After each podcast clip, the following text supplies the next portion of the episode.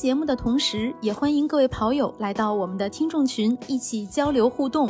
您可以添加微信号 run 三六五 cs，也就是 r u n 三六五 cs，拉你入群，期待你的加入，一起听，一起跑。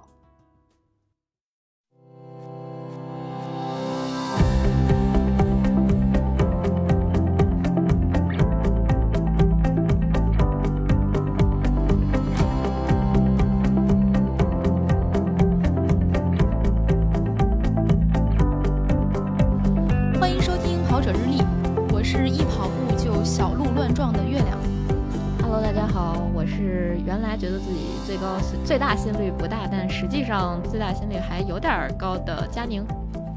大家好，我是最近心率怎么也顶不上去的男子，大家好，我是逼佳宁跑低心率的杰克叔叔。欢迎杰克叔叔。欢迎杰克叔叔啊！杰克欢迎叔叔欢迎是一名跑步教练。我们这一期要聊的话题呢，大家从我们四个人的自我介绍中应该能够听出来啊，就我们想聊一下跑步和心率，就是先聊关于心率有哪些概念需要了解。刚才南哥说自己心率顶不上去，是吧？对，嗯，我是我觉嗯我应该嗯觉得自己这个能力不够啊，因为咱们最近 PP 计划的课表有一个是呃有有一些计划是跟着这个心率来的，我记得是让我的心率顶到某一个区间，但是呢，我试了一下，到了一定的数值之后，怎么也顶顶也顶不上去，因为它是还没有到我的最大心率呢，但是我觉得当时已经很费劲了，可能跟我当时的那个没有休息好有一点点关系，但是那天还挺崩溃的，就是上不去，速度也提不提不起来。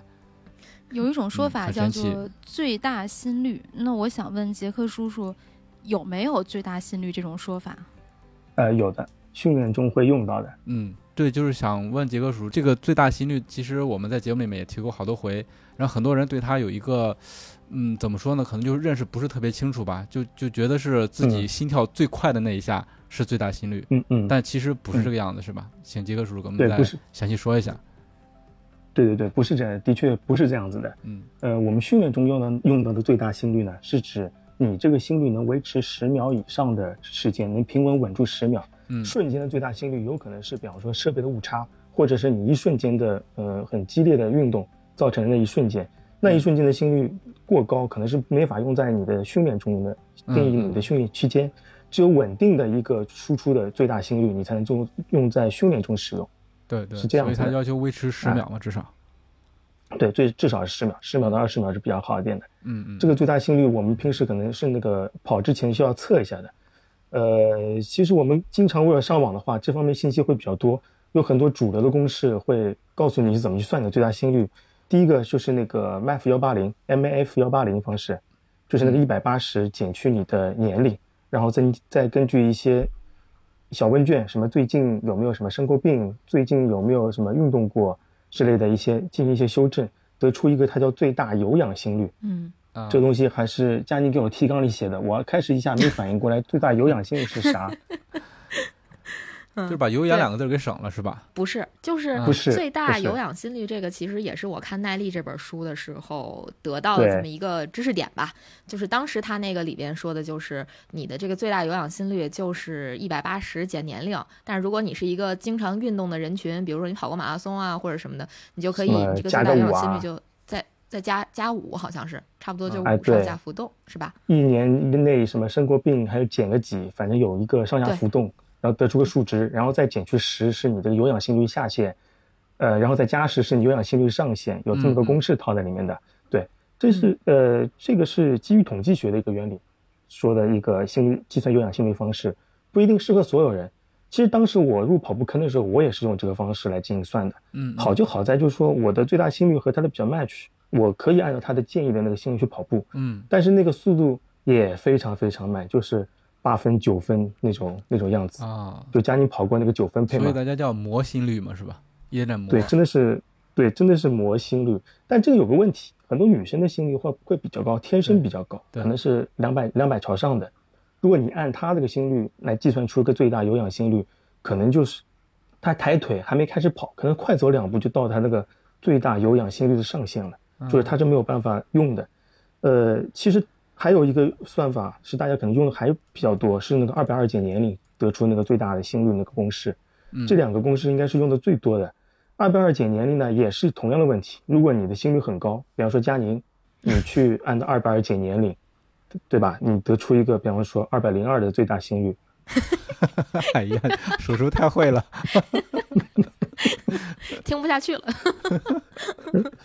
嗯，这么高的当然最大心率，对，对，当然，当然，家庭最大心率二百零三也差不多，对吧？但是这个不是所有所有人都像他这么像他这么运气，让我能碰到。嗯，所以这个心率也是基于统计学原理做的，而且它是基于什么？基于白人男性的一个心率的一个一个调查得出了一个结论，是二百二减年龄，是白人男性。女性的话，其实还有一个公式是什么？我没记错的话，应该是个二百二百零八减去年龄乘以零点八八，然后算出一个最大心率，说是白人女性的一个最大心率。这个可能见的比较少一点。二百二减年龄最多，还有一个一百八减年龄做最大游泳心率，这两种是最多的。呃，哦适用于大多数，适用于大多数人，但不见得适用于每个人。嗯类似的公式其实还有好多。我那个那个佳宁给我的那个那个那个提纲里面，我也列了几个，列了四个。大家如果这个表格如果佳宁放在 show notes 里面，可以大家可以算一算，得出的最大心率其实千差万别，差了很多的。这是这是这是能估算，但不一定适用所有人。我们是建议是最好你你能测一下你的最大心率。最大心率得出方法，一个就是你去测一下，测一下的话，我们自己测的话可能是有点危险的，最好是去一些专业的机构或者是一些有经验的人带你去测。但这个是最好那个有经验的人最好有 AED，最好有懂急救，因为这个是有点危险的。我们不建议呢个人自己去怼那个最大心率。嗯嗯，很多书或者很多文章里都会介绍这种最大心率的测试方法。呃，基于安全原则，一个人怼的话很危险，旁边没有人看着，如果万一出现一些什么昏倒啊或摔倒的症状，或者是中暑，旁边没有人急救，这个其实对大家不是很好。对，我们是建议，呃，最好是有些机构或能组织这种最大心率测试。嗯嗯，如果它又配有那个急救员，配有 AED，配给，呃，配给的一些急救人员，那我们就可以去按照他的方法去，呃，把最大心率去测一下。嗯呃，当然还有是去医院的测法，医院什么平平板测试之类的。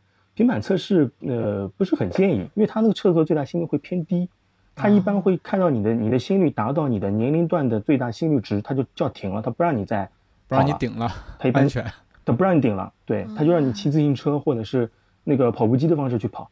呃，有的医院据说能测出来，但我看起来目大多数都没测不出来，都是什么一百六，甚至看到过一什么一百四十六最大心率那，太低了。这这这，对，这都这都看到过，别人拿了个很长的报告给我说，说你看看这个我最大心率测过有多少，一百四十六，这个没法用呀，对吧？对对对，是，所以说我们跑者的那种跑步的方式还是比较靠谱的，但是说整个测试的过程其实蛮极限的，尤其是跑到后面的时候，就相当于是你把自己的这个心脏往一个极限上去顶，所以说还是要对安全第一，找机构或者说找专业的人一起来测。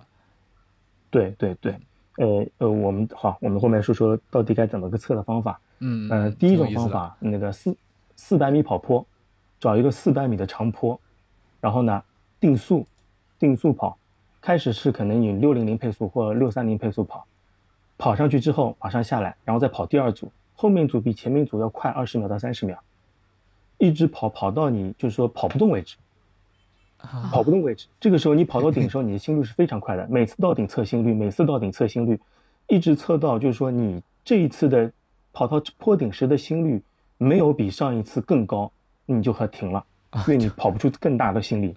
心脏到极限了，就这意思。对，就都真的是到极限了。对，四百米跑坡法，当然丹尼尔斯他用的是两百米跑坡法，其实道理都是一样的。嗯嗯嗯，也就让你不停的跑坡，跑到你的心率再顶不上去为止。呃，如果你的肌耐力比较差，你可能连着坡跑上去都有困难。哎这种方法可能是比较累的。对，不光是心脏的问题了 这个腿都没这个能你。腿都抬不起来，对你可能心脏有富裕，但是你身体达不到，嗯，那个是跑不了的。呃，这是四百米跑坡法或者两百米跑坡法。呃，这个对市区的同学可能比较难，因为找不到这么长的坡对，对找一个是两百米的桥可能都很难。嗯这第一种。第二种呢是跑步机法。跑步机法的话，就是根据呃他的建议是你按你的 T 配速的下限去定义跑步机的速度，就根据 VDOT 那个表格，你看到自己根据自己的跑力找到你的 T 配速，找到 T 配速的下限，嗯然后呢开始跑跑步机。跑步机是每两分钟把坡度加一，就是你开始是零嘛，按嗯 T 配速跑两分钟，踏踏按两下，因为一般按一下是零点五，按两下是加一，按两下，然后变成一，再两分钟变二，再两分钟变三，也是一直跑到你觉得跑不动为止，然后再维持这个速度，再继续跑跑一会儿，看不看你的最大心率能有多少。跑步机法的好处就是说场地占用比较小，在一个室内，旁边有人看着你会相对方便点。但跑步机用起来可能大家不是很那个喜欢，嗯。因为跑步跑跑，今天还有同学跑步机摔了，啊，天哪，真摔对，了，速度快是会摔，对，真的摔，而且还是那个跑坡的问题，就是你可能没有没有办法维持这个高更高的坡度，可能跑到就直接把你给甩掉了。坡度六，对，就把你甩掉了呀。跑步跑，比方坡度到六到八，那个时候你就啊。很难抬腿了，抬腿可能抬不上去，也有乳酸堆积嘛，也很厉害，嗯。跑到低配速，嗯。呃，这是跑步机法。第三种是操场法，操场法的最好呃八百米操场法，这个就是呃最好是有有组有人组织去测比较好。我记得北京好像厉害，好像那时候弄过一场，对吧？嗯嗯嗯，嗯，五厉害这个脸来那时候我记得还有个视频放出来过，那种方法测是，呃，我们用的可能会比较多一点，有人组织，租两个 AED，找两个急救员，让大家排队跑，开始按六三零配速跑八百米，休息三十秒或一分钟，在六零零、五三零、五零零一直到三三零配速，然后大家就是不停的按照那个配速员的定速去跑。如果你跟不上那个配速员了，然后你出列冲刺，让你的心率尽可能的顶上去，冲刺速度最冲刺时间最好是在一分钟以上，让你觉得你跑不动的时候，再尽可能的再多跑个二十到三十秒，也是很虐的方式去跑。这种情况下的话，然后最后呃跑了三十秒之后，你再停下来关表，你再看你的那个十秒钟的那个最大心率范围的平均值是多少，取那个最大值。嗯啊，这个一般来说，如很多训练营开营的时候都会搞那么一场最大性的测试，对，是，很热闹，嗯，而且你又收集到了数据，对对，然后对你后面的心率分区也是一个很好的帮助。哎，对对对，嗯好，这是第三种方法。第四种方法是那个玩花活啊，估算法，哦，估算 对，估算把脉这个 真的是杰克叔叔常用办法是吧？是吧？对啊，穿个白大褂嘛得，佳宁那个方法就是把把脉把出来的，因为为什么？因为很这这个这要看这要看人的，有的人说我从来没跑过，也没用过心率，我上来你帮我估一个，嗯估不出的。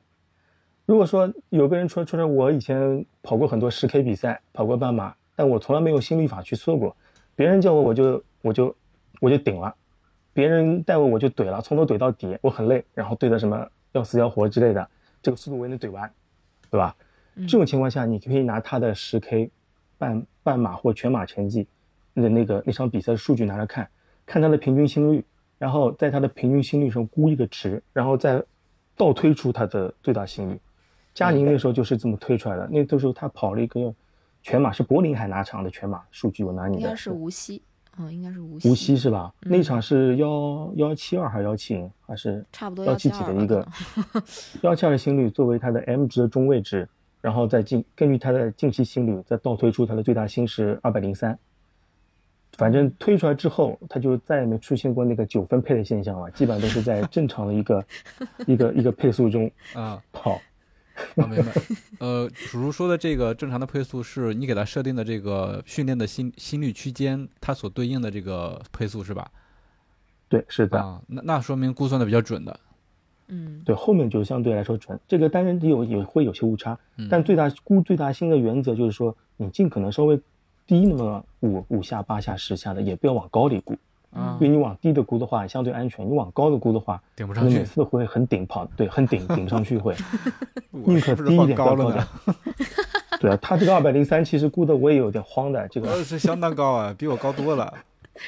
对啊，但是他这他真的就是这么大的心率啊，问题是后面就没什么了。，十七嘛，毕竟，对啊，每次聊心率我都会感叹你们太年轻了。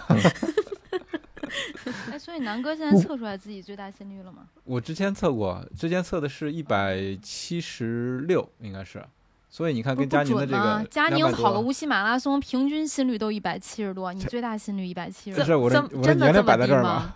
不是不知道啊。这有点夸张吧？我觉得一百七十多不至于吧？我真的，我我平时跑步你已经四十岁了吧？你你你问杰克叔叔这个一百七十六这个心率，应该还算还算正常吧。我我我具体正常吗？杰克叔叔，对于一个四十多岁的男人来说，我说些我看到过的吧。嗯。嗯，最大心率最高，我看到过二百三十几的，你瞧瞧，二百三十几的。二百二加呀！我天，对，最低我看到过一百六十五的，哇哦，哦，那在这个范围之内，我算是低的。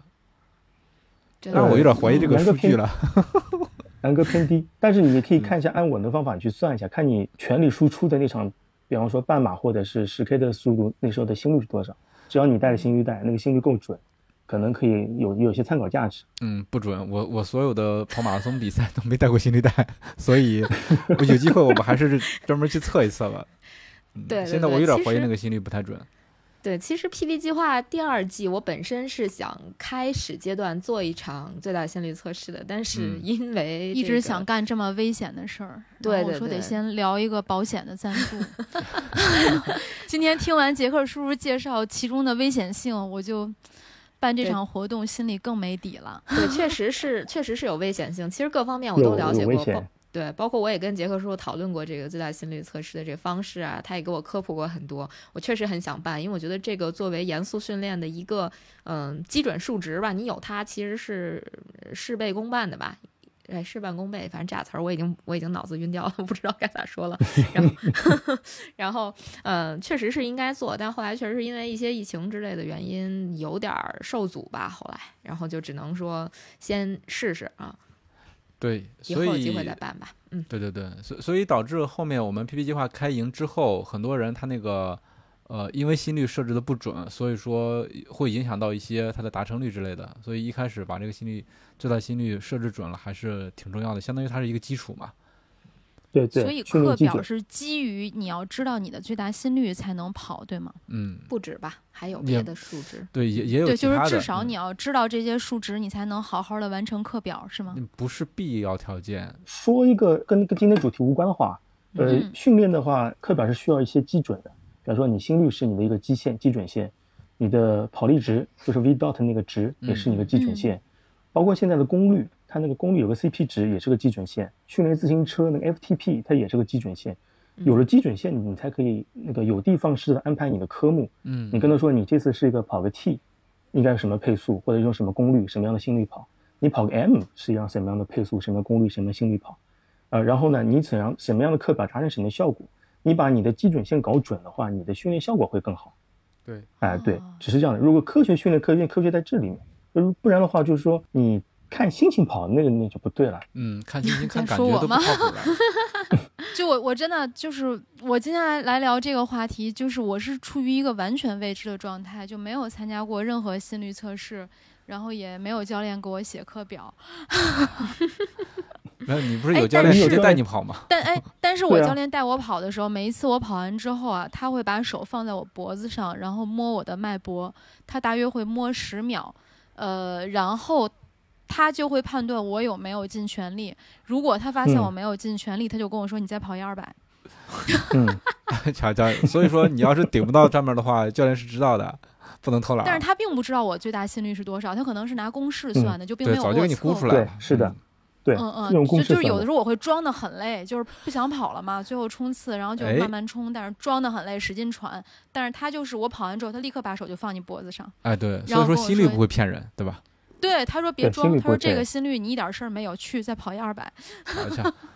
对，因为很多嗯。专业运动员，我看到过的一些专业运动员、专业教练出的一些课表，他的心率课，他的心率，他直接是按，他就他就认为你的有氧心率是一百四到一百五，一百六是有氧耐力，可能一百六是一个可能是什么呃马拉松跑，一百七十五到一百八是个乳酸阈值，他们就是直接按数值这么定的，呃，定的并不细，但是他就这么定的，就这么训练的，对，呃，是叔叔说的那。个数对，他说你跑马拉松，他跟我说你就要平均顶到一百六以上，他说要不啊然你就是对太休闲了。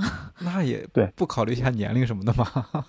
这么狠，专业课表他不考考虑这样，他就按照这个方式去去做的。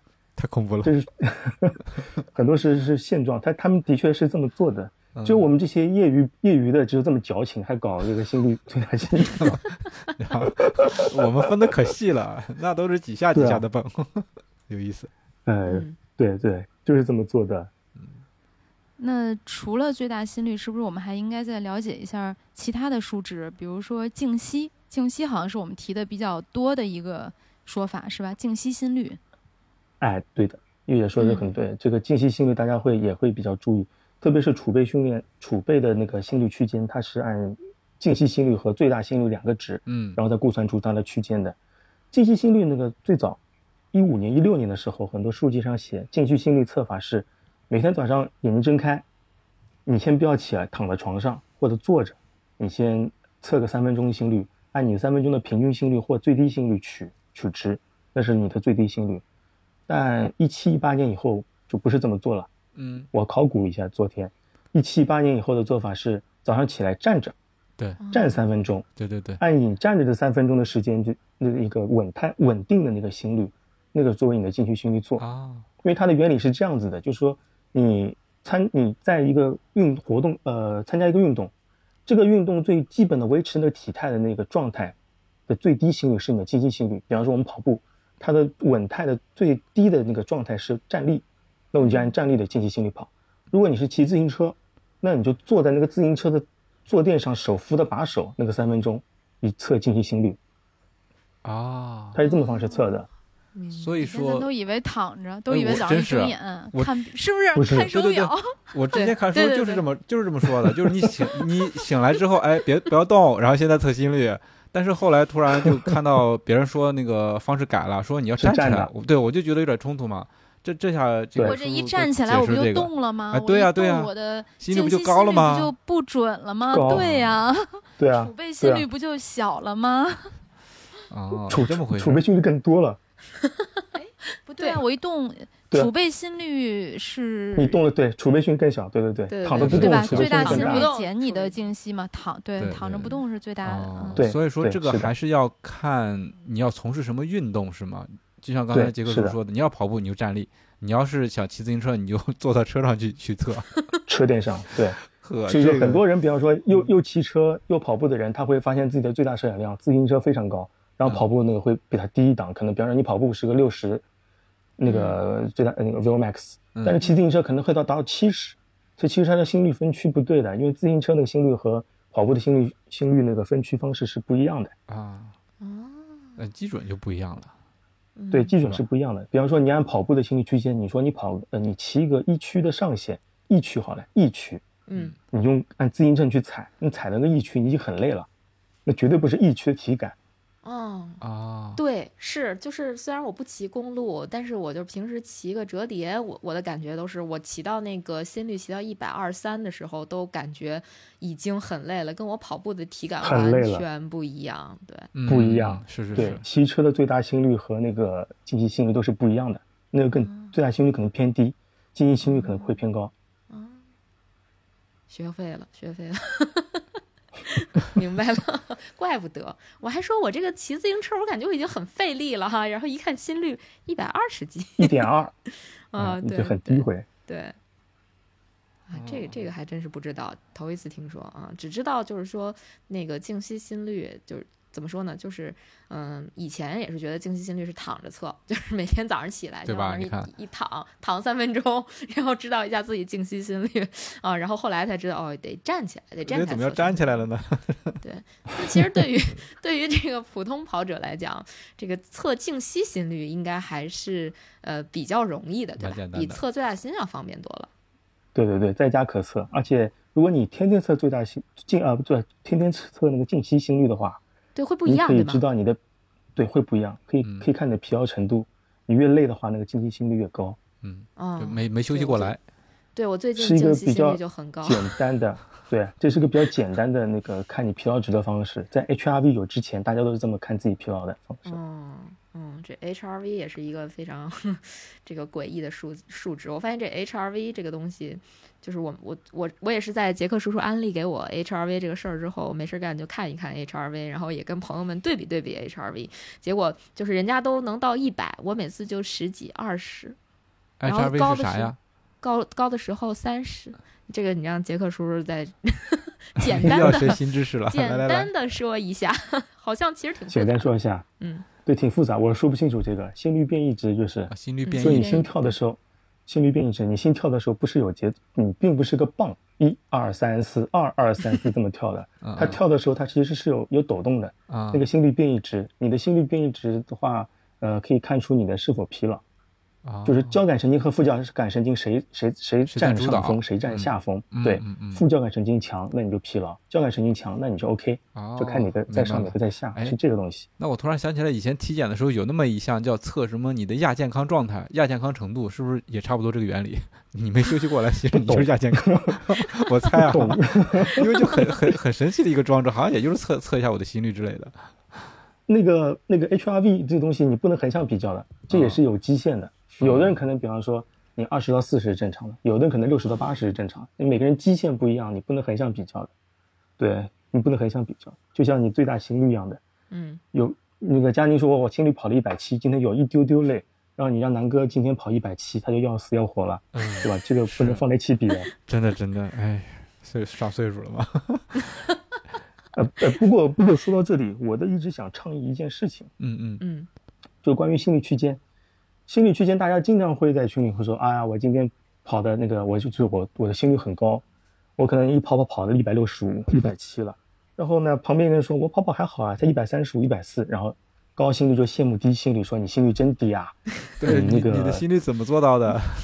你怎么做的？我好羡慕。然后高低心率的人说啊，你好年轻啊，心率好快。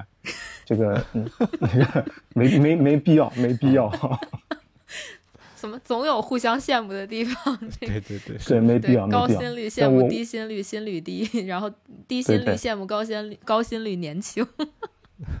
因为能你最大心不一样，静息息的，你的区间是不一样的。嗯，如果想做一个倡议，倡议是啥呢？就以后就说所有聊关于心率的时候，我们不要看，不要说心率的绝对数值，不要说一百六、一百七、一百八这种绝对数值，我们就说它的那个心率区间数。比方说，我今天跑了一个有氧，心率控制一点三，我觉得这个觉得很好。他说：“哎呀，我今天本来说好跑一点八心率，结果一兴奋跑到二点一去了。嗯这二点一、一点八、一点三，你就可以清晰的知道你这个人是跑了一个什么状态，是高了还是低了，大家都很能第一时间能知道。不然的话，你聊天的时候就没法聊下去了，就是 不能互相羡慕了。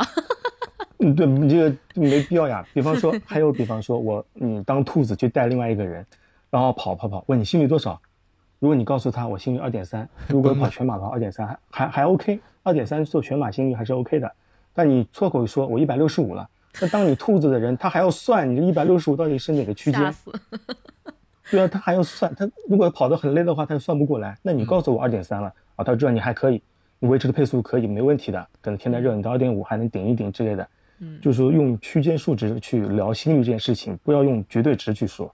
嗯，嗯，这个也特逗。就是我第一次，就我从冬奥回来之后，第一次测那个十 K，当时找一个朋友带的嘛。然后我的表带在他身上，我身上带着心率带，我的表在他手上一直都在报警，就是 一直 超都是一百八十加，对。然后他也不敢说话，问我行吗？我说还行，可以。然后给他吓坏了，对，跑完给你拉爆了。特别逗。然后嗯大概也就是那个时候知道啊，其实心率没有那么，就最大心率其实没有那么低，就是我最大心率没有那么低。嗯嗯嗯，对，好吧，我们不说绝对值啊，叔叔刚说过。对对 对，不说绝对值，不说绝对值，一百八十几，他可能四点四点几吧，跑十 K 差不多是要的。嗯，对对对。说接着往下说吧，说这个一个更重要的这个这个概念吧。就其实我觉得这个概念，说实话，我以前也不是很清楚。就是大家一提到说储备心率，我这第一嗯反应啥是储备心率？感觉就是最大心率、最大有氧心率、什么静息心率这些都听过，但是一说储备心率，其实是第一时间会有点懵。我不知道大家会不会有这种感觉啊？我们最早接触心率也都是从最大心率区间法来进行区分的。嗯才会告诉你，你有氧化跑百分之五十到百分之六十五，或者六十这样子的，然后一档档上去。但后来别人发现，每个人的其实百分之五十的最大心率时候体感是完全不一样的，嗯因为差是差在哪？一个是差在你的最大心率，一个是差在你的那个静息心率。静息心率就是说，就像怎么说，打打成一个比方呢，就像人的基础代谢一样的，基础代谢你不吃不喝，你这些代谢量你是保证的，你不能减少的，对人体来说。嗯静息心率就是说你啥都不做，你维持你的状态，你就需要这些心率。这些心率是不能用在你进行训练上的，因为这是维持你生命用的，啊，对吧？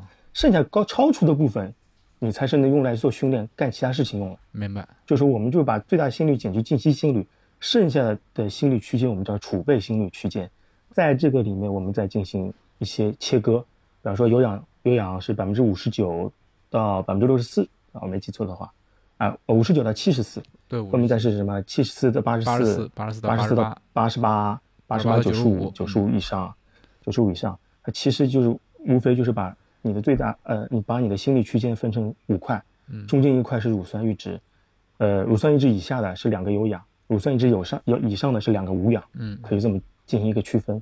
然后你的心率跑到某个区间，然后你能达到什么样的训练效果，有什么样的作用，它就在训练时候就这么用。嗯，相比最大心率的方式的话，呃，储备心率法更加科学，更加个人化一点。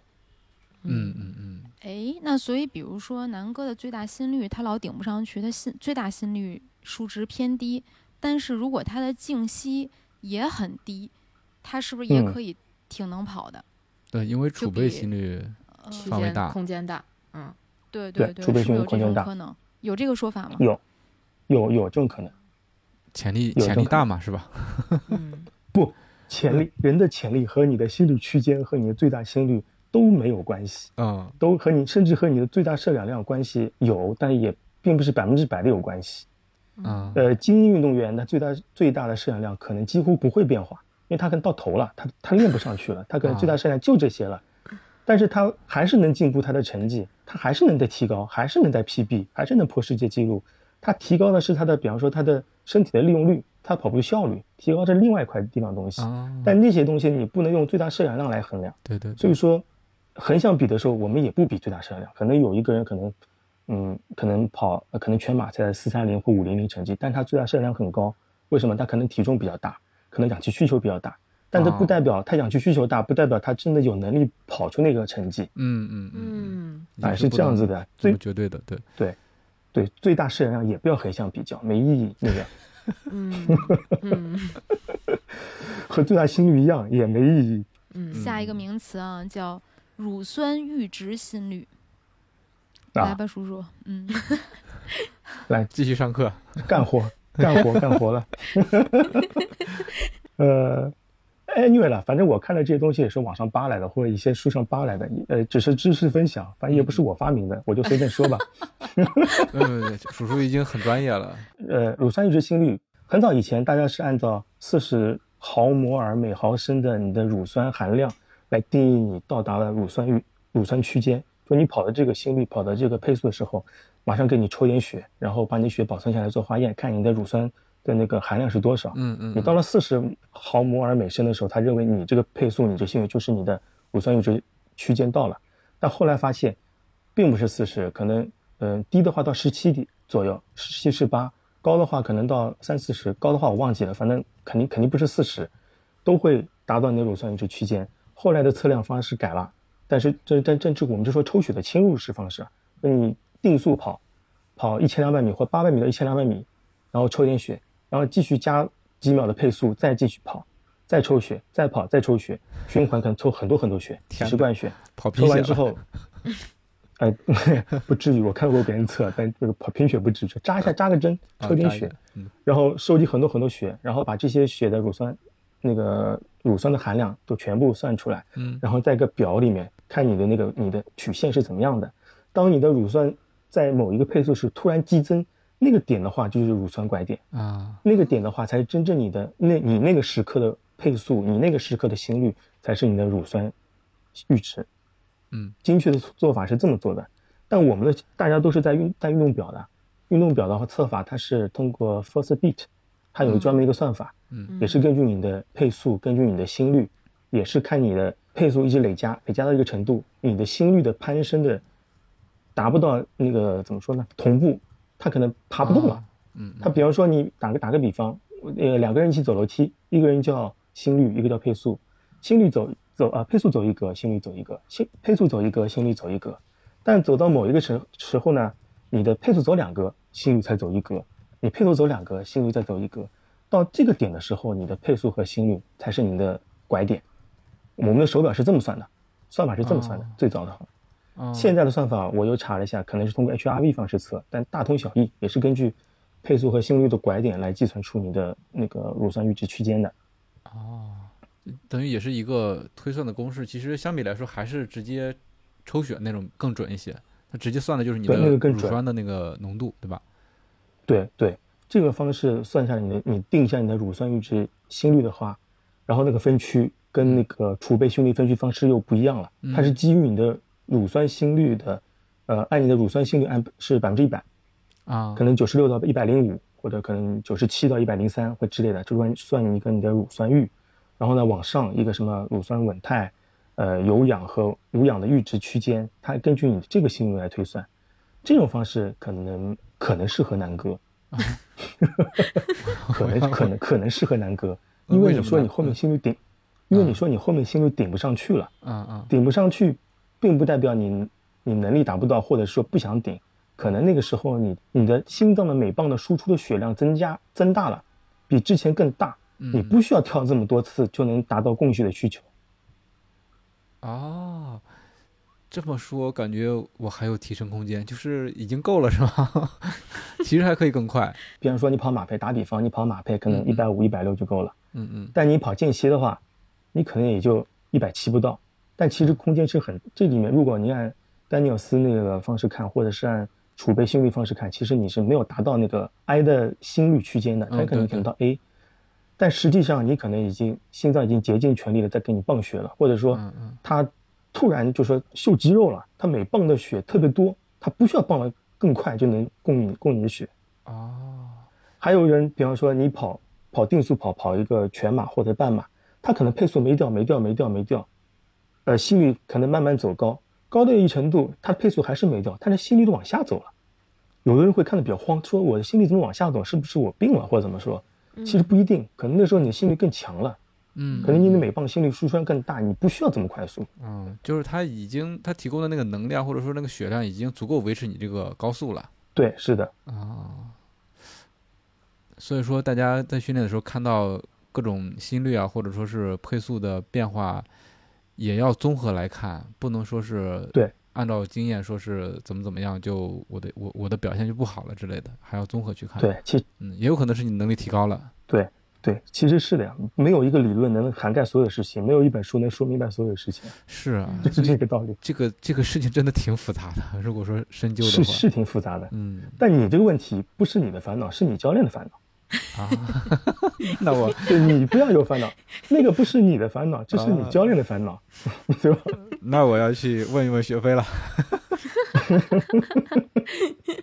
那学了这么多名词那，接下来我们来聊一下这个心率区间是如何划分的。嗯，对，就就比如说刚才提到了那几个储备心率区间嘛，它有它有几个数值，这几个数值是怎么来的呢？划分的时候，它跟那个 V dot 是根据那个最大摄氧量，哦，它根据你的最大有氧速度，然后进行划，跟你的最大心率做匹配，然后看你的呃无氧、有氧、乳酸、有氧的那个区间和最大摄氧量的速度的那个百分比很 match。其实它这个五十九、七十四啊之类的一些分法，跟你的最大摄氧速度，这真真难说，划分是好 拗口。最大摄氧速度，最大摄氧速度是匹配的，是根据它根据这个百分比，然后告诉你的心率该怎么样，它是这么算的。嗯。啊，那这样这样算，其实你比如说，按照我现在的情况啊，我最大心率是一百七十六，然后静息心率我上面填的是五十五，那它的乳酸阈嗯。的区间是八百分之八十四到八十八，那这个区间里里头，它的我的具体的心率数值是一百五十七到一百六十一，那中间就就差了四次啊，对，心率越低，它那个差的越少，嗯嗯，对对心率真的是这样的差的越少。啊，对对，呃，那个乳乳酸阈值配速，我还忘说一件事情了。我们刚刚不是说它是根据抽血得来的那个心率值吗？嗯嗯那个心率值，它可能是一个人的最大心率百分之七十到百分之九十。那个骑自行车很牛那个阿姆斯特朗是吧？嗯嗯嗯，他的乳酸阈值心率是他最大心率百分之九十。哇，哦他等于说别人这个百分之九十已经快到无氧了，他他只是到他的乳酸阈值，他那时候正好是他乳酸的那个排除和生成正好是个综合的那个区间，所以那个区间是很大的，乳酸阈区间是很大的。嗯南哥，如果你这个情况可能差四条，但如果你按乳酸阈值方式跑的话，可能就不止四条，可能会差的更会差的更多一点。如果是个精英选手，他的 M 码配速度和他的 T 配速可能差的就就这么两三跳，他可能有氧多跳那么两三跳就跳到马马配速马配里面去了。对对对嗯对对对，是很窄很窄。嗯嗯，我就是觉得这个特别窄的这个区间，我跑的时候真的不好控制。很很很慌，对吧？对对对对，一会儿蹦出去了，一会儿掉下来了，然后这不是你的烦恼，这是你教练的烦恼。这句话记住了。还有句话就是说，是你跑步训练了，跑完之后训练结果是自己的，你的所有的数据都是教练的，哦，还真是，嗯教练要看数据，要分析。你的数据是他的，对？你跑完之后你是你进步，对吧？嗯你今天哪怕你没开表或表数据丢了，但只是教练没看到你的数据，但对你来说，你都你该练的都练到了，对吧？有道理，教练压力很大不一。定呢。他说该练的都练到了，那那不是看个人吗？嗯对啊，嗯，数据丢了，教练也抓瞎了，但是教练可以把脉。但确实有这个，有人是数据控，比如说他表没开或者手机没开，他就觉得他今天没跑，就只有开了表和开了手机才算跑，就真的是有这样的人，有的人是这样的，有有有有？有有有有有有有，但你跑的时候带个手机嘛，你 你你就跑的时候你带个手嗯机，再保不齐你的微信步数还是真的，对吧？对，嗯啊我不是这样的人了，我就少有的人是会有这样的强迫症 对对，的确有，的确很多，蛮多的。就是跑步的时候为什么要关注心率呢？就为什么要跟大家聊这期节目？这是不是应该放在最开始说？其实就是保证训练效果了。你知道什么时候跑的是有氧，什么时候跑的无氧，什么时候跑的乳酸，你有的放矢的训练，但是你的收益是最大的，不是想跑啥跑啥，对吧？嗯嗯你每次训练都跑 M 跑 T，每次跑 M 跑 T，到时候你的 M 和 T 可能玩的很溜了，但是你的有氧能力还是很差。对，你平时如果平时跑得多或训练，也不是太跑得多不叫训练，训练的话肯定是有要求的，嗯你达到了要求才叫有效的训练，不然的话就是平时瞎跑。嗯，啊，对，说的就是佳以前的我佳宁有体会的呀，嗯佳宁有体会，有以前也是瞎跑呀。对佳宁是从瞎跑，然后到了科学训练，是吧？嗯，是对，差不多，瞎跑好多年，然后就觉得忽然想躺平一下，嗯因为其实瞎跑不算躺平，因为其实瞎跑你每次出去不跑才是躺平。哎，其实真不是，我真的就现在觉得，就是有课表的这种跑步是纯躺平。因为我以前瞎跑的时候，我出门其实心里都是有一个目标的，比如说我今天要跑十二公里，我今天跑要跑十五公里，我今天要跑二十一公里，我达不到这个目标，我会很难受，你知道吗？就是嗯其实我是我是有一个目标去跑的，只不过我。不是怎么说呢？我没有 M，没有 T，没有 I，就是没有 E，、对我就是就是纯瞎跑。目标。对对对，我会有一个里程的目标，这样其实挺累的，因为我我每天出门之前先得想，我我得跑几公里，我跑不到这个公里数呢，我还很难受，就是强迫症没有得到满足。但是这个现在叫什么说来？精神内耗。啊，对，可能吧，精神内耗，课课表来解救你的精神内对，课表治好了我的精神内耗。升华了。那我觉得在这儿应该做一个广告，就是想科学训练的话，可以听我们另一档节目 PP 计划。嗯，听我们这档节目也行，对然后在 PP 计划可以找到你合适的，我们应该设置的这个不同配速啊，不同的马拉松目标啊，马拉松全马完赛目标，应该设置的范围还是蛮广的，有有一部分有一部分的普适性，嗯嗯，是吧？嗯，对的，是对对。的一个课表。参加训练有好处，就一个就是说你能科学训练，第二个呢是我一起一帮人一起一起跑差不多的东西，跑差不多强度的目标，嗯这个其实还是很有参与感的。还有一个就是说你把你的跑步这件事，你你就外包出去了，你不要去想 我今天该怎么跑，事情对你是教练的，就不用想，对，事情都是教练的，你跑跑差了是课表的没没给你安排好，怎么感觉是找了个背锅侠呢？路子不太对呀、听起来还挺愉快的。那跑步的时候，我们到底是应该关注我们上面说的那一堆心率，还是说我就看配速就完了？呃，取决于我觉得课表要求，看配速简单呀，对吧？取决于课表要求。嗯，看你课表跑什么课表，取决于课表要求。因为呃，说实话，那个呃，雪飞教练也说过，那个跑心率的话，跑 E 和 M 你可跑心率，T I R A 甚至于你跑心率的话，呃，还是按配速来算，比较相对准一点。嗯一方面，嗯，比方说碰到南哥这个问题，你心率是顶不上去的，嗯，那时候怎么办？但你速度已经到了，你你往 R 里面去跑，你的心率还是到不了。以前我跑过那个 I 配速的心率课表，那我用跑步机跑，嗯呃，比方说跑四分钟的 I，他就跑说跑四分钟的 I 心率，这个很痛苦的，你就架着表的看，你心心率没到，跑步机加速，心率没到，跑步机加速，就像那个就一直加，你加到四分钟到了，你心率还是没到，会有这个情况，因为心率上去它会比较缓慢的，它对对不是一下子上去，它是有个延时滞后性的，可能你跑步机你停下来了，你后面心率反而上去了。对，你还能突突跳，，对你还得突突跳，他那个他觉得你累嘛，还在往那供供供嘛。那个你有时候有有时候你看你的那个分段数据，你的休息时的心率可能会比你跑的时候心率平均心率还高，啊，有道理。对，是的，是吧我今？天刚跑完，就是这个感觉，就是我我今儿跑的那课表是，呃，是啥来着？跑完就忘了。那个 所以事事儿都是教练的，你跑就好了。十六十六个十六个八十五秒，对对对，那哦个、我基本上八十五 秒跑完之后，我那个心率还在往上冲，就是已经干到差不多快一百九了。然后我还没，嗯我感觉我那个心率还没有落回到合适的区间，下一个就开始了，就是啊，这是最痛苦的。有一个滞后性。对你说我到底累还是不累？是的，其实你是累的呀。对，其实月姐那个问题很好，就是你跑步的时候到底看哪个数据？嗯呃，配速也好，心率也好，它都有一定的是后置性的。就比方说你看配速，配速根据你 GPS 算，呃，你看到的配速可能是你刚刚之呃之前的几秒钟的配速，并不是你当前真正的配速，它是有一定后置性的。心率也是，你现在看到的心率也是你之前的心率。如果你一停停下，你心率还是往上走，它是有一定的后置性的。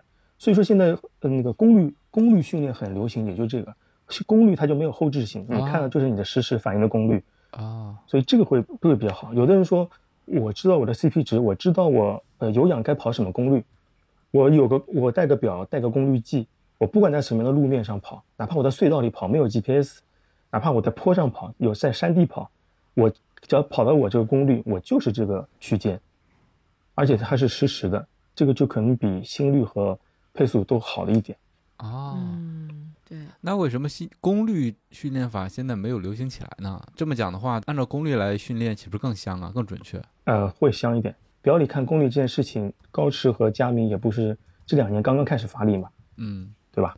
这次二五和九五把功率放到主打放到表里面，但其实之前的一些型号，你通过它的那 IQ 小挂件，你可以把功率挂进去，根据你的心率带或者小绿豆，你能采集到你功率数据，嗯嗯也可以做参考。那个不是不一定很准，还 Strava 最准一点，但 Strava 它成本有点高，有那有个门槛在。哦，Stride 那个是吧？绑在脚上那个对对对对，那个相对贵一点，啊，嗯嗯，又有的学了，学完心率咱学功率。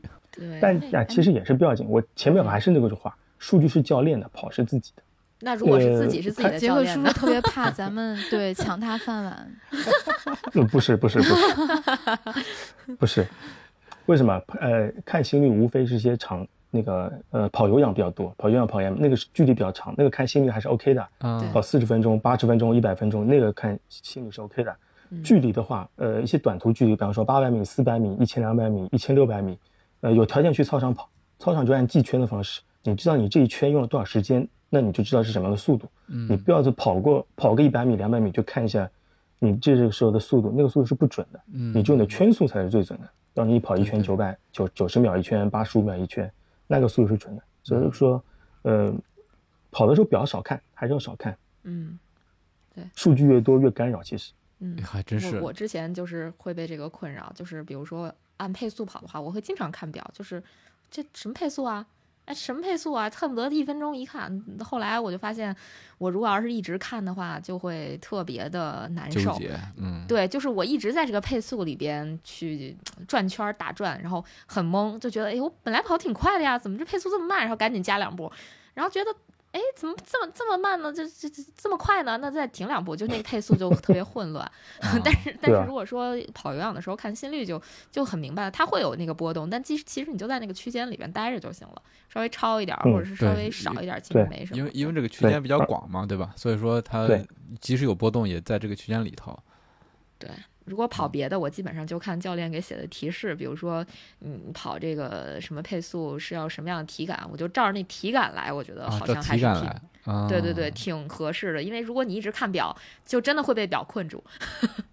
哎，是的，是的，就是有时候跑强度的时候，那个表你心率区间低了，它还在震动，告诉你低了低了，然后跑到已经累得不行不行的，然后就一直等那个表在提示我快到头了，它就但是它会一直在震啊 震啊震，但是一直震不完，怎么还不到头？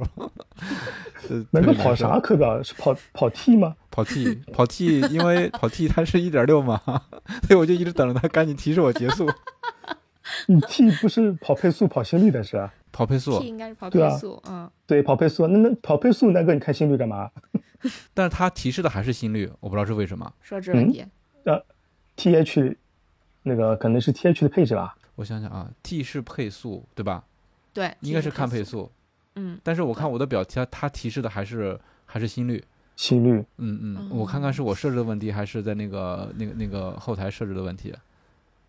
啊，这个这个你查一查。嗯，对对，嗯我我主要是想吐槽他那个快快结束的时候，他会提前好久在在 提醒你，然后五秒啊，啊五秒，呃不是他有的有的跑了，有的是按时间，有的是按距哦，离是。按距离，对对对对，是的，是的。你跑距离就提提醒你距离，跑时间就提醒你时嗯，间。我就一直盼着。他提醒我，但是他一开始的时候，我就觉得时间过得特别慢，怎么搞的？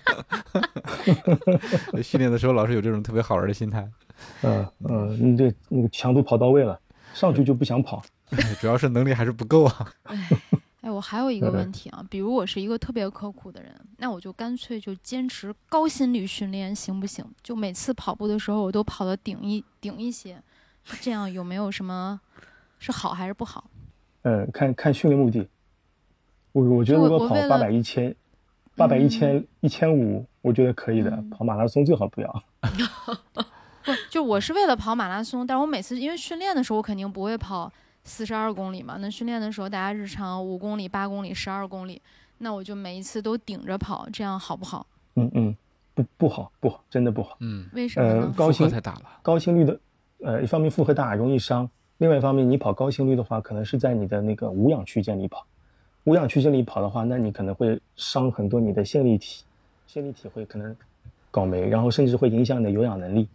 呃，你在一个速度里面习惯的话，你身体就不自然的就跑这个配速，跑这个体感。但你这个是，嗯但你这个配速，你这个体感，你没有办法维持四十二公里，因为，你有氧能力会被你的高心率给破坏掉。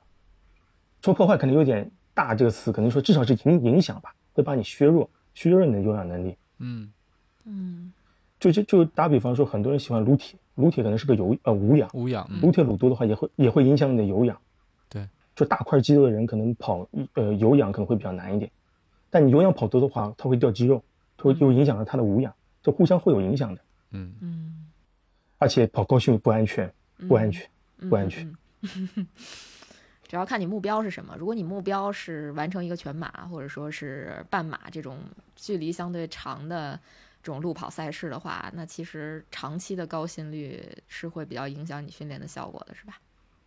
对对，会的。嗯啊，正好我再插一个，说到高心率，呃，如果你知道你的心率区间是多少，然后经常知道你的有氧区间是多少，然后有段时间你可能会比较疲劳，疲劳之后呢，你想可能跑个步散散心，然后你这时候出去跑步，发现你的心率奇高无比，可能你平时跑个一百四、一百五，这时候你可能是个一百八、一百九，但你的速度会很慢，你觉得你这个速度不可能跑这么高心率，肯定是表坏了。这个时候其实要当心，真的会以为自己表坏了。你就你比方说佳妮，你现在出去跑步，你现在跑那个，比方说跑个七分配，但你心率是一百八十五，你觉得是你有问题还是表有问题？表有问题。怎么可能承认自己有问题？不是这这个关键问题是我前两天就遇到了这样的问题，但但是我那个确实是心率带坏掉了，就是我跑七分配，我的心率已经二百零七了。那是太夸张了。吓得我赶紧看了一下我最近一次跑步的平均心率。这是另外 另外一个嗯 case。开玩笑，开玩笑，对，嗯，说正经的。这个这个事情，我觉得你们可以和那个 PP 计划对一去问问看，他是不是有这种情况。嗯这种情况的话，可能会引发心梗，啊，可能会引发心梗，最好去医院查一查，马上查，不要晚上说我早上睡一觉再去查。看到这情况，马上去医院查一查。嗯，就是然后医生说你还是回去睡一觉。因为我因为不不不是不是不是，我真的看到过这种这种嗯怎么说呢，这种悲剧发生过，我看到过。嗯所以其实还是还是要关注自己的心率是吧？如果心对，率要关注心率突然异很常高的话，高，就是发生心率异常，要及时就医。嗯对，及时就医，嗯，一定要记住，不要等明天。嗯，哎，那我再问一问题，就是我们怎么训练，我就能降低心率、提高配速？因为一般来讲，危险都发生在高心率的时候，对吗？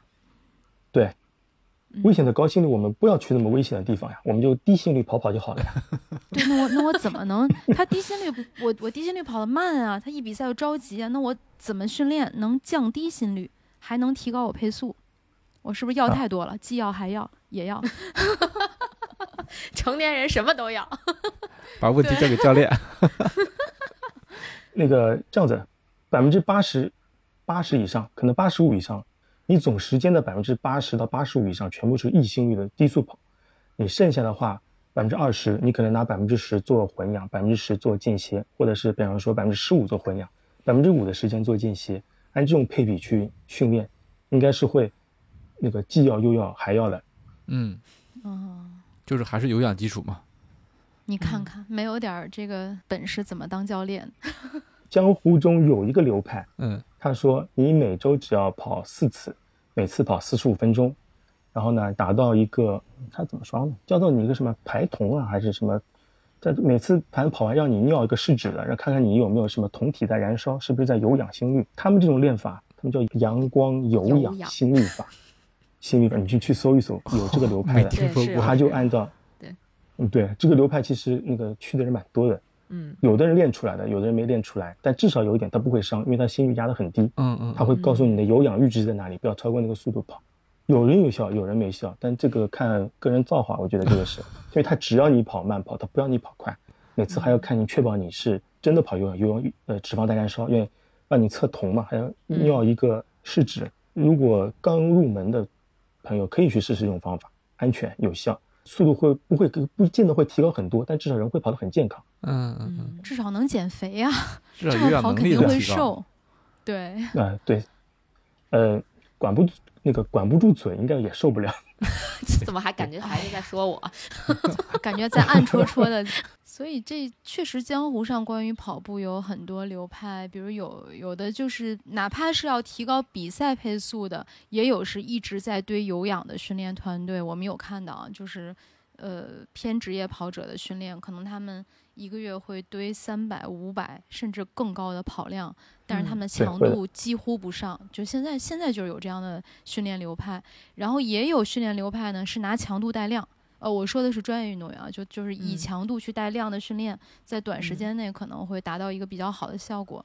我觉得大家就是根据自身情况吧，选择适合自己的训练方法。但是对于我们这些热爱跑步的人呢，肯定还是要选择一个能够跑得更长、跑得更久的训练方式。嗯，嗯，对的，比赛的终点不是终点线，是家。对，嗯，这个对，之前月姐一直在强调这句话。嗯，对，叔叔，你知道吗？这句话最早是我说的。说以前在主持比赛的时候说的，对，就是每一次出发嗯的时候会跟大家讲这句话。嗯呃，月姐说的好，嗯，月亮说的对。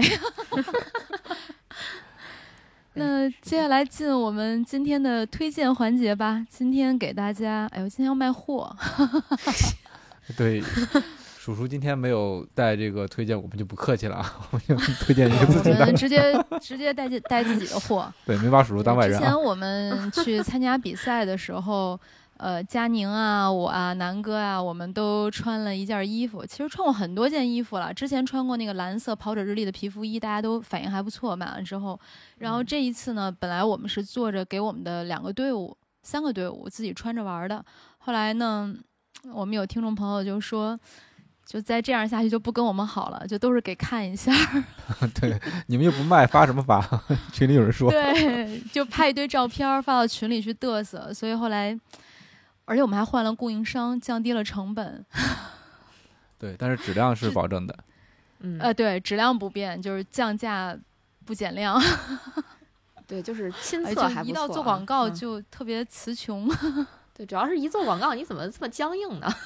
要不我来？就就腼腆。来来来我觉得介绍一下你们，这样你们俩来介绍一下你们对那两件衣服，一个是什么那个什么 up 什么 heel 是吧？瞧瞧还有一个腰不突，果然不是一个队的是吧？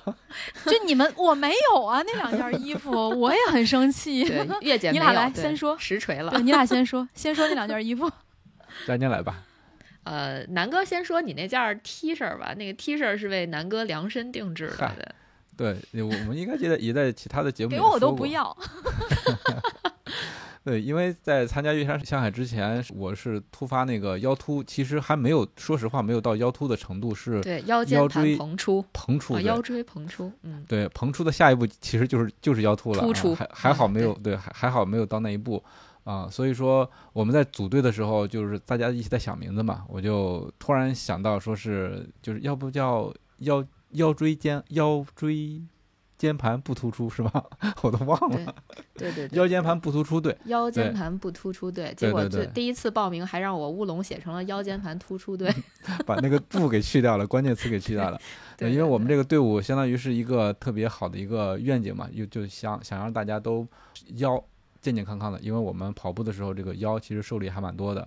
啊、嗯然后有了这个队名之后，进而说想想一句 slogan 嘛，因为我们参加的正好是越山下海嘛，所以就说但愿腰不秃，陪你赴山海，就是身体好好的，就陪你跑好多好多的地方。所以说有着有着这么一个动意，然后呢又邀请到了奥里西吴，就是 B 站的 UP 主，然后嗯他设计的特别好，然后我们就让他帮忙设计了一下，就是其实就我们一开始的预期就是特别简单的，你就是文字变形一下就 OK 了。呃，然后印在衣服上，能能能显示个队名，显示个 slogan 就好了。没想到他这个设计过来之后，就惊艳了我们所有人。还一开始还让我们提意见，我们提不出任何意见，我们就想尽快的印在衣服上穿出去。对，所以说就有了这么一件，我们现在都叫它腰突衫，对对，特别好穿。嗯，没错，没错，就是复刻也是因为觉得设计蛮好的，然后希望和大家一起分享，我们就可以说吧，几乎就没有加任何利润，完全是就是自己的听众朋友们，大家一起玩一下，希望大家以后出嗯去能通过这件衣服相认。对，是的，是的。就是希望大家能够穿着印着跑者日历啊，印着腰不秃，印着月亮说的 logo。对，去参加比赛也好啊，出去玩也好啊，哎，就是对南哥已经介绍了这个 T 恤，我就简单说一下我们我们队的那件儿 帽衫儿。帽衫儿，那件对帽对那件帽衫的那个 slogan 就是 Running Up That Hill，那个是一首歌名。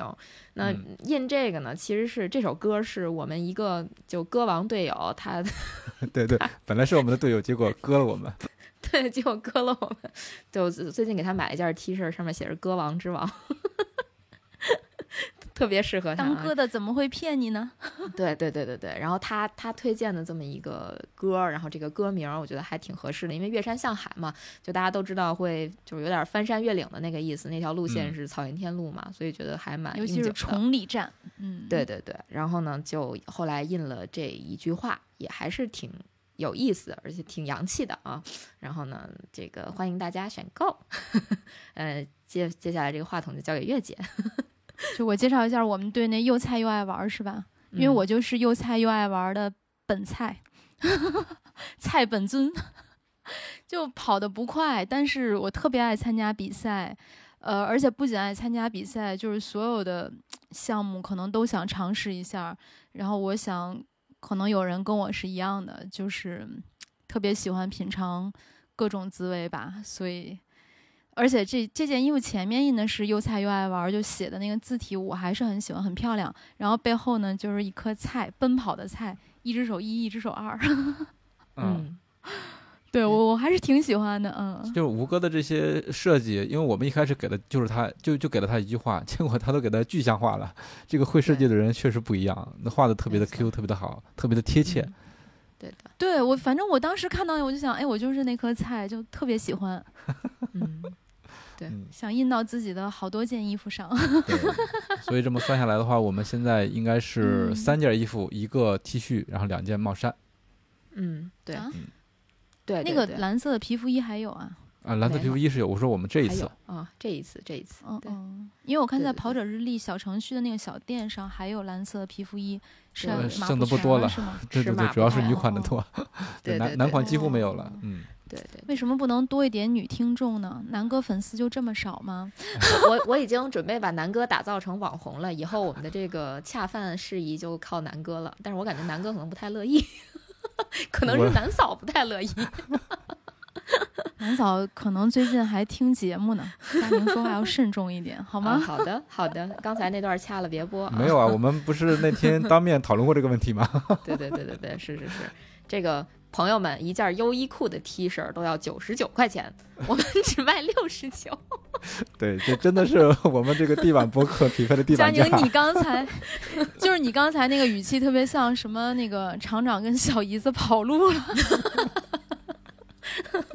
啊，对，开玩笑，开玩笑，其实就是希望大家能够选购，就是比如说嗯有一个穿着场景，是我一直觉得特别棒的一个场景，就是大家在跑完。呃，大家一起约着跑完长距离或者跑完课表之后呢，天气转凉，你是不是要换一件衣服呀？哎对吧，对，换件不管是把干爽的。帽衫套上，对对，还是帽衫儿，绝对就是够你穿着，而且足够酷了。嗯 我是觉得嗯帽衫搭短裤是特别好看的一种穿法。嗯，就就就只有，而且跑者 对跑者是有这种场景的，就是跑完步之后歘套一个大帽衫儿。保个温。嗯嗯对。哎呀，听我们聊了这么多，杰克叔叔估计已经就心态已崩。听我们说广告说了那么久，答应我下单嗯好吗？帽衫加短裤不是柯南的穿法吗？我但是我没有领叔叔，结呀你等。我给你拍张照片，我让你看看，就是穿这么穿的美女长什么样。哎，我们有啊，跑者日小店上应该有上了 PP 计划学员小仙儿的照片。呃，有嗯。我们我们的造型应该都嗯是帽衫加短裤。短裤，对的，是的。嗯，我我啊们队好像是个男的，曹晨，对，也是也是帽衫加还。好他长得好看。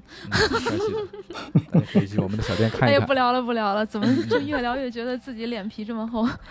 说广广告到。二十分钟，对我们今天的节目就到这里了。如果你觉得有料有趣，请一定为我们点赞、转发和留言，这对我们很重要。我们也会不定期的选取大家的留言，在节目中阅读，让更多的人听到你的声音。另外，也可以全网搜索“跑者日历”，发现更多精彩和惊喜。谢谢杰克叔叔来做客，谢谢，谢谢杰克叔叔。谢谢谢教谢练，谢谢谢谢。谢谢姚姐，谢谢，有教练真好呀，拜拜。拜拜拜拜把。活都交给教练。